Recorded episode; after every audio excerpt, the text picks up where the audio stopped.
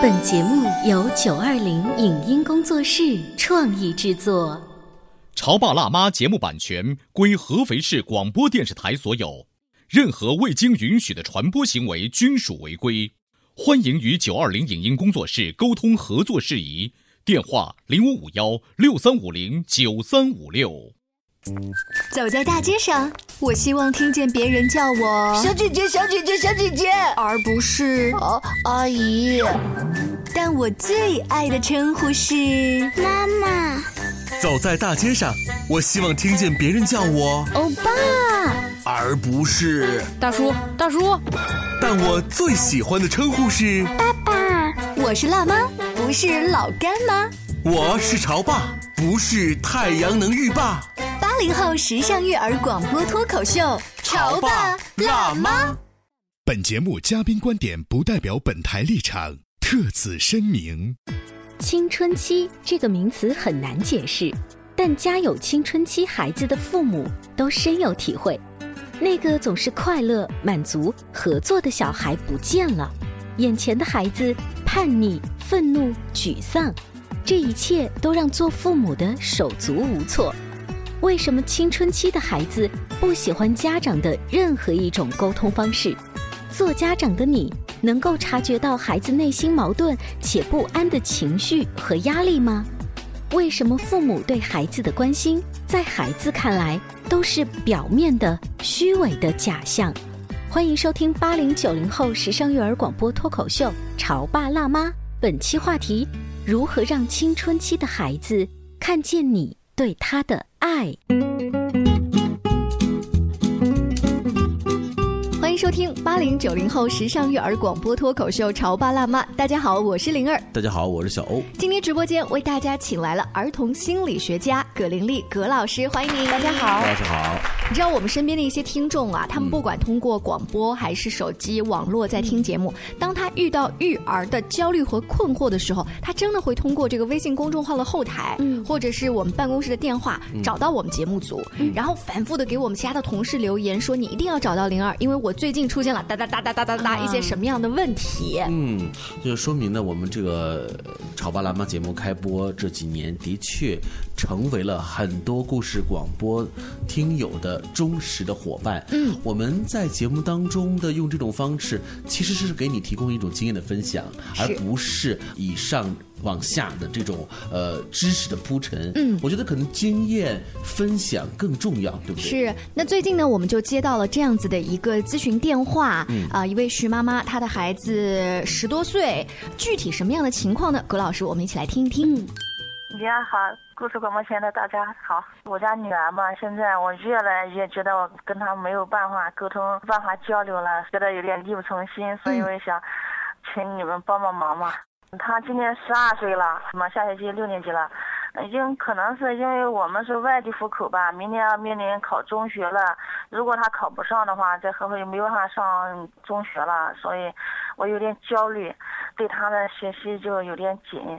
盯着他写作业干嘛的？又加上我侄子在他经常跟我侄子有冲突，就是他的表弟是吗？哎，对，嗯嗯，男孩子嘛，嗯也比较皮又小一点，所以嗯我就让他让着点，他就说我扶着他表弟跟我吵，然后我就跟他说道理，说道理他也不听，有的时候也加上学习的事就忍不住就给他发。就是我来总结一下，是虽然不是亲弟弟，是表弟，但是呢，女儿会觉得妈妈有的时候是不公平的。那在你催促他写作业这方面，有些什么具体的矛盾吗？是的，主要催促他找借口。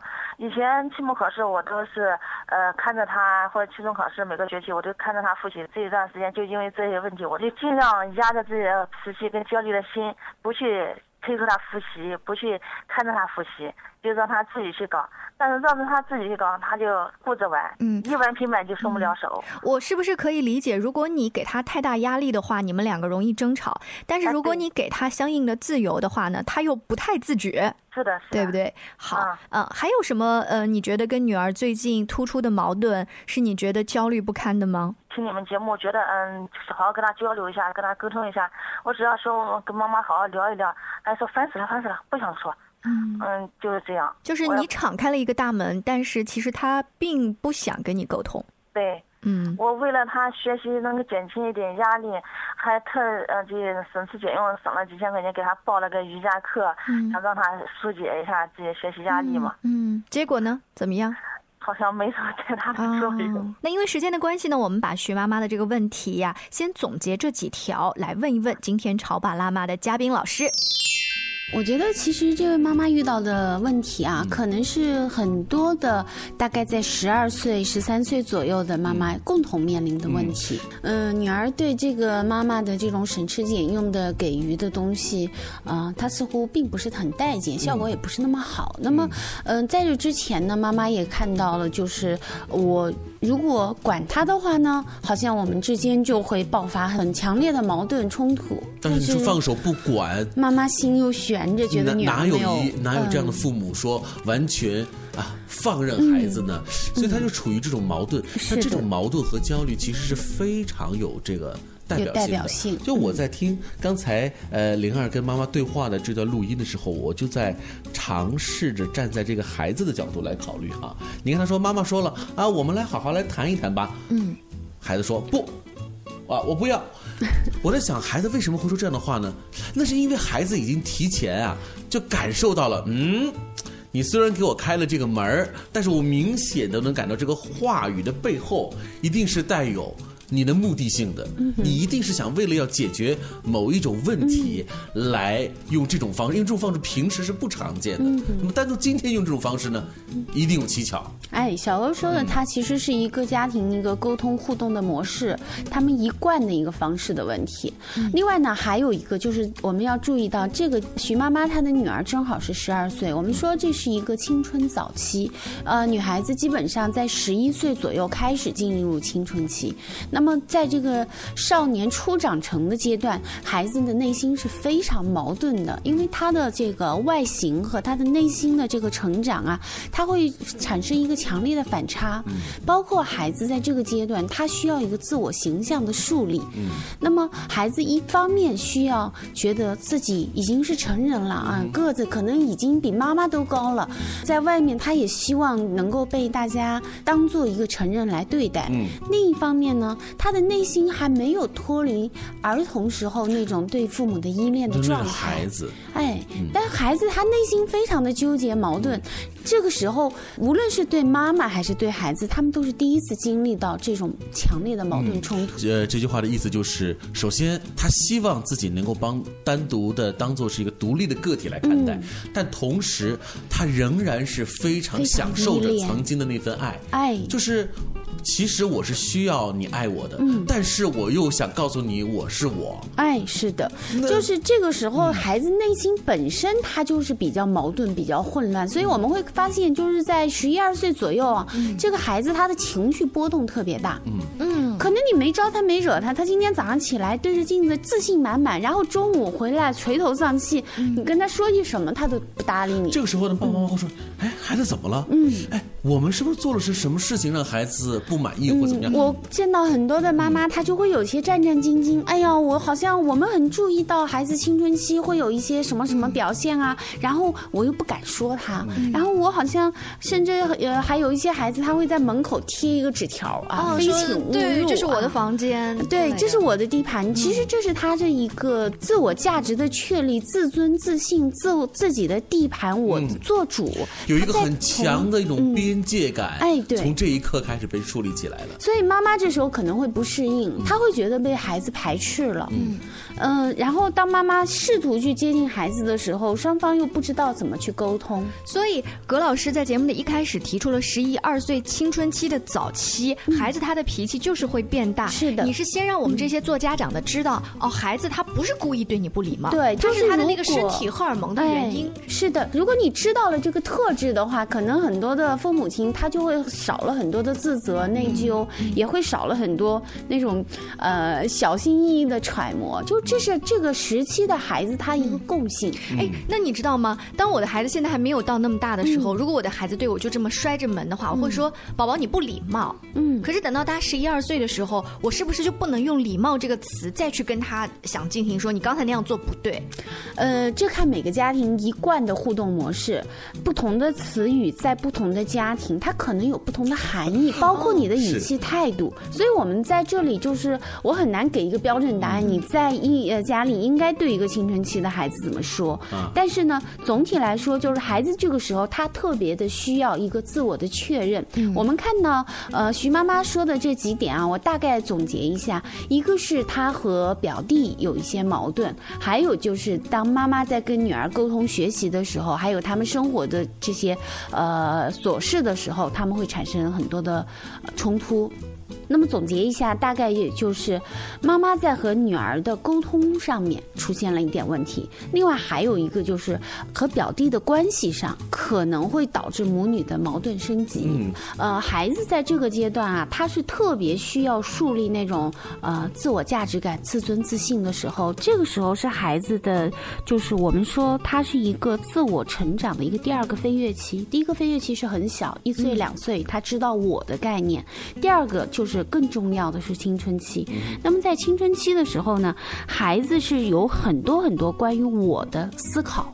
我是什么样的人啊？我是怎么样的？我是不是受同伴、受父母、受老师喜爱的呀？但你刚才讲的这些问题，在我们青春期的时候，我从来没有把它写在日记本里，或者说就是把它当做一个物理或化学题一样。你写不出来啊？那时候你是矛盾的。对，就是我不知道，其实我所有的烦恼，知道，就是因为在解决这些事儿。是的，对，就自己身在庐山之中嘛。但是这个时候的孩子有很多的，比如说他会有很多的幻想啊，有的时候。呃，父母亲会说：“你看他写着作业就走神儿。”你问他想什么，他可能就天马行空，想了很多很多的东西。这个时候，孩子他会有很多的思考。那么，他特别需要确立自我价值。而这个时期的学业，包括他的个性，还有他在同伴中的形象地位，这些都是他自我确立的一根一根的标准准绳。嗯嗯，所以孩子这个时候呢，他其实是非常在意自己的成绩的。既然孩子非常在意自己的成绩，为什么我们作为父母把这种在意变成是一种我们的关切，嗯，变成是一种我们的督促，他反而就特别的反抗。是的，其实这也就是一个我们说内动力和外动力的问题。嗯，今天呢，我们在呃茶哇拉节目当中呢，特地的为一位我们的热心听众打来的一个咨询电话而开辟的一个专栏，就是一个青春期的女儿，她的妈妈充满了焦虑，希望。我们潮爸辣妈节目能够给出他一些好的建议和方法。好，那稍微休息一下广告之后呢，我们请葛老师就徐妈妈问的三个问题，咱们继续来聊一聊。关于和孩子沟通呢，我是想先处理好彼此之间的情绪，然后再去搞定他具体的问题。我们家长经常在一起讨论，怎么样从小才能培养好他的学习习惯。是后来通过学习才发现，孩子行为背后是有另外一种需求的。陪你一起吐槽养育熊孩子的苦。陪你一起追忆曾经自己的小世界，八零后时尚育儿广播脱口秀，潮爸辣妈。潮爸辣妈播出时间：FM 九八点八合肥故事广播，每周一至周五十八点三十分首播，次日十四点重播。网络收听，请下载荔枝 FM、苹果 Podcasts，搜索“潮爸辣妈”订阅收听。微信公众号请搜索“潮爸辣妈俱乐部”。你在收听的是《潮爸辣妈》，小欧零二，叫你变成更好的爸爸妈妈。本节目嘉宾观点不代表本台立场，特此声明。青春期这个名词很难解释，但家有青春期孩子的父母都深有体会。那个总是快乐、满足、合作的小孩不见了，眼前的孩子叛逆、愤怒、沮丧，这一切都让做父母的手足无措。为什么青春期的孩子不喜欢家长的任何一种沟通方式？做家长的你能够察觉到孩子内心矛盾且不安的情绪和压力吗？为什么父母对孩子的关心，在孩子看来？都是表面的、虚伪的假象。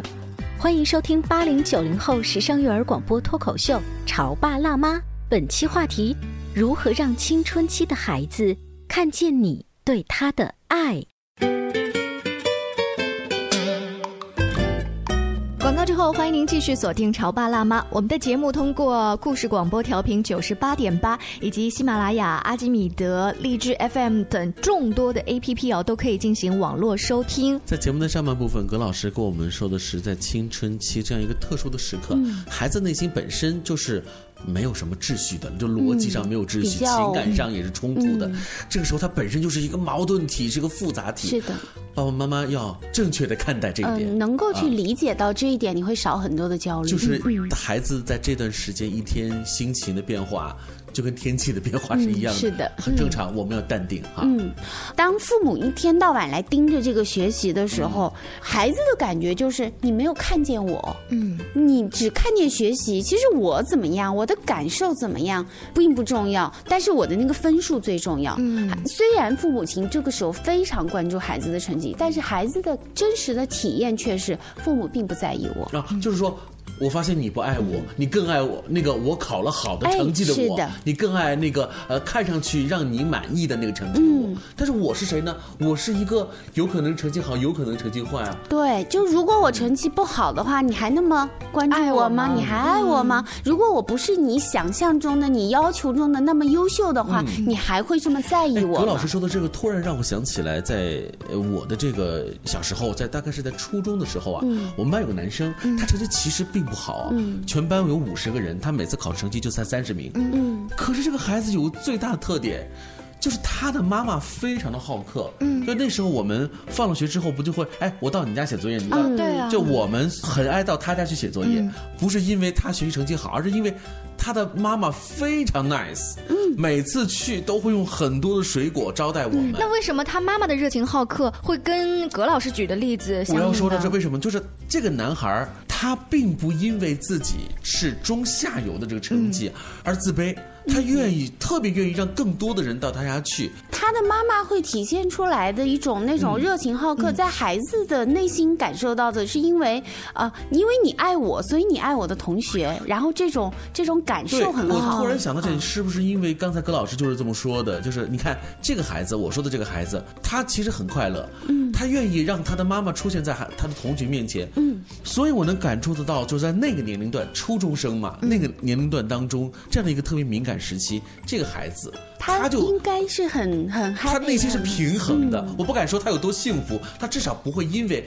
学习这件事情让他很纠结。自卑。所以，呃，小欧的例子，再加上葛老师刚才的这一个点拨，嗯是提醒徐妈妈，虽然你关心女儿，但可以适时的跟她表达学习成绩的这种，而对并不是对紧盯着成绩。嗯，那这种成绩之外的关心是体现在哪儿呢？就是说，你今天呃吃的舒不舒服呀？嗯你今天跟你的同学休息呀、好好？睡眠呐、今天在学校里发生了什么呀？你今天开心吗？等等这些，其实我们看起来是云淡风轻的一些东西，但是在孩子的体验中，是你在关心我的感受。那这一些感受、关心的小细节，恰恰就是徐妈妈问的第三个问题，嗯就是我想跟女儿好好聊天，就好好沟通。嗯她说了说，女儿，我们来聊一聊吧。女儿开把门关上了，这个开场白就不对，就是是不是？这种感觉，就孩子感觉中这个背后，你是藏着非常多的目的的。而且我不知道徐妈妈他们具体家里的聊天是什么样但是我、嗯我接触到的有很多的家长，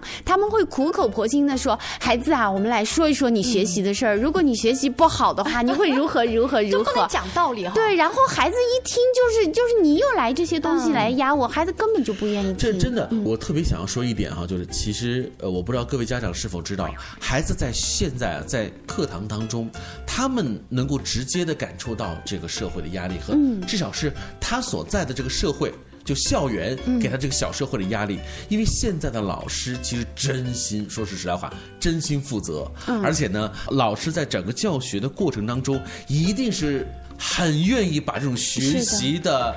道理、嗯。竞争，就已经告诉过你的已孩子。了经有一个强大的一个压力面，就是很多老师该做的事，老师已都做了，经都做到位了。如果回到家里之后呢，爸爸妈妈妈的要做妈妈。表述的层面跟老师是相同的，但你说的根本或许没有老师那么可能还没有老师好。然后孩子的感受就是你是我的妈妈就，你是叠加效应啊！嗯我回到家是干嘛？我看到的是我我的爹妈，还看到的是我的老师。是的，就是这个不能够混淆。我们要把学校教育的事儿交给学校。当然，作为父母亲，你应该去督促、监督，这个是没有问题的。但是，如果你天天只盯着这些东西，而忽略了孩子自身的感受，其实我前一段时间有一句话，我觉得挺感人的，大家应该也都听过，就是当所有人都在关心你飞得高不高、远不远的时候，我在关心你飞得累不累。嗯啊，这个就非常暖心。那么，孩子如果真正能够感受到爸爸妈妈在关心自己累不累，只是高和远，那个是因为一个社会的要求，那是没有办法，大家都要去拼命。但是爸爸妈妈真正关心的是你这个人，是你累不累，是你内心的喜怒哀乐情感体验。那么孩子这个时候，其实他是一辆加满了油的一辆跑车。他自己就会迸发出那种生命力，他去轰鸣，踩着马达就去追。啊，这个就是主观能动性了嗯哈。是的呃所以我想在听我们节目的徐妈妈，甚至有很多的张妈妈、李妈妈，嗯你们听到这儿就会说：哦，那好，我把学习这个事儿吧先放一边，先聊点其他的，把这个亲子关系搞好。但你知道吗？你内心还是在关注学习这个事儿，是的你绕了一个大弯，最后还说，就孩子他是知道的，那 千万这个戏要演好哈。啊呃，说到这儿呢，我再来说一个细节，就是在跟徐妈妈做采访的时候，我们打电话连线，她当时声音是很小的，先说，嗯，这个点儿啊，现在不行，女儿在我的身边，嗯，就她要避开要避开女避儿开女儿来跟我说这个事儿。我不知道这一期的节目有没有可能让徐妈妈的宝贝女儿听到，嗯。就是小姑娘，你的妈妈非常非常爱你，但是呢，她可能还没有学会跟女儿沟通的表达？表达的方式。而。且我们也很想说的是，不是你妈妈单独是这个样子，在你的身边，大多数的爸爸妈妈也都没有太找到一个合适的方法面对自己的孩子。对，就这种爱的流动，并不是都是那么的顺畅。而且徐妈妈她也就这一个女儿，她也是第她一次当妈妈妈，嗯。就是虽然她可能三十多、四十岁了，但是她做妈妈只有十二年。是啊，而且我们还注意到了一个细节，就是刚才她谈到了这个表弟的这个事情，嗯。就是好像她的女儿特别的不开心，就尤其在面对于表弟的时候，妈妈偏心，偏心不嗯平衡。怎么说呢？这我觉得可能这是大多数中国人好像都有的这种特殊的，就是我们很在乎亲戚家的这个面子的问题，呃礼貌，我们不要嗯。说单纯的面子，叫其实是一种礼貌，这是一种礼节。亲戚把孩子、呃寄宿在我家里，我要对他负责，然后我很多的东西，其实我们是有一些反向啊，就是其实这个亲戚的孩子是更疏离一些的，相对自己孩子来说，但是我要表现的更加的热情，没错没错。以让这个孩子没有落差，但是呢，你会让自己的孩子会觉得感到有落差。就是那种 我怎么突然间失去了一个妈妈？啊是的我失去了爱，而且不仅失去了爱，我还感受到了这个社会的不公平。嗯，就是就是对于孩子来说，呃孩子本能的对于家里面来一个亲戚，来一个小玩伴，他是接纳的，并且是喜欢的。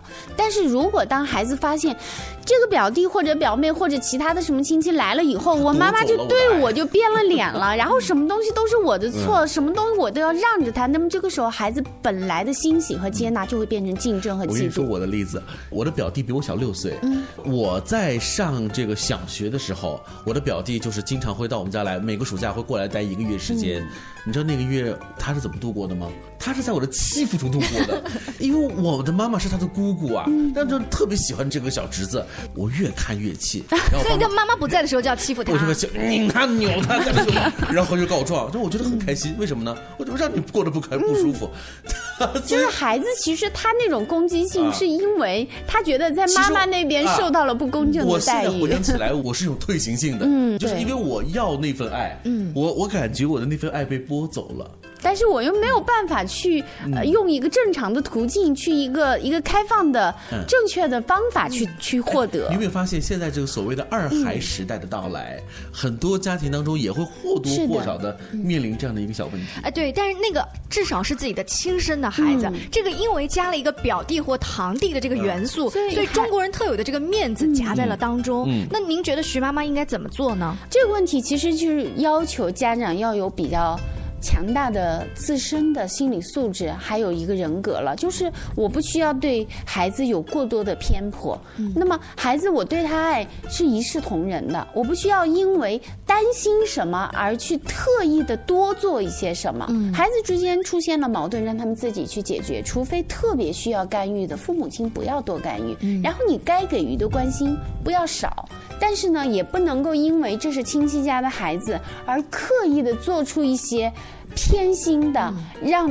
亲戚家孩子觉得自己更受疼爱的一些表现，因为你的孩子他也是个孩子，而且对于他来说，就是明明这是我的地盘，怎么突然间冒出来一个来做主的呢？说实话，从操作性的角度来说，真的是很难，一碗水很难端平。嗯，因为我们真的是很想让那个呃临时来到我家孩子感受到我们的爱，但是有的是规则还是要制定，规则必须。我觉得有些话，就我我们不是有句话叫丑话说在前，嗯，可能有的时候我们要当着两个。孩子的面，嗯，去说这样的话啊，规则是一样的啊，对就是对，错就是错，不存在因为你是弟弟，你是亲戚孩子，所以你就先天性的多了一些优势。呃，其实我们来看一下啊，就是呃，无论是和表弟之间的矛盾，还是因为学习造成的矛盾，我们都可以看到他背后有一个共同的点，就是孩子他可能觉得自己没有被看见，妈妈看到了成绩，看到了分数，妈妈看到了表弟，没有看到我，嗯，所以他会强烈的感受到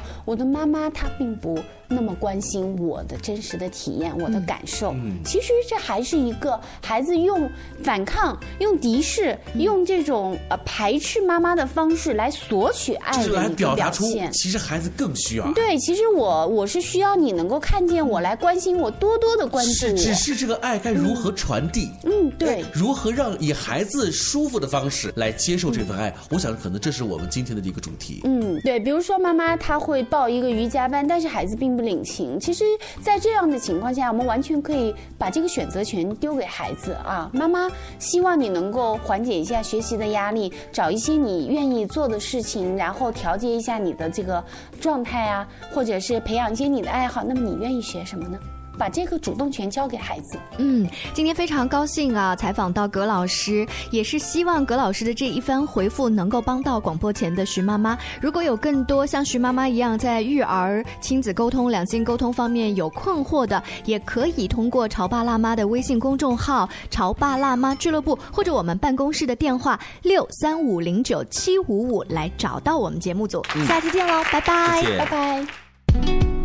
以上节目由九二零影音工作室创意制作，感谢您的收听。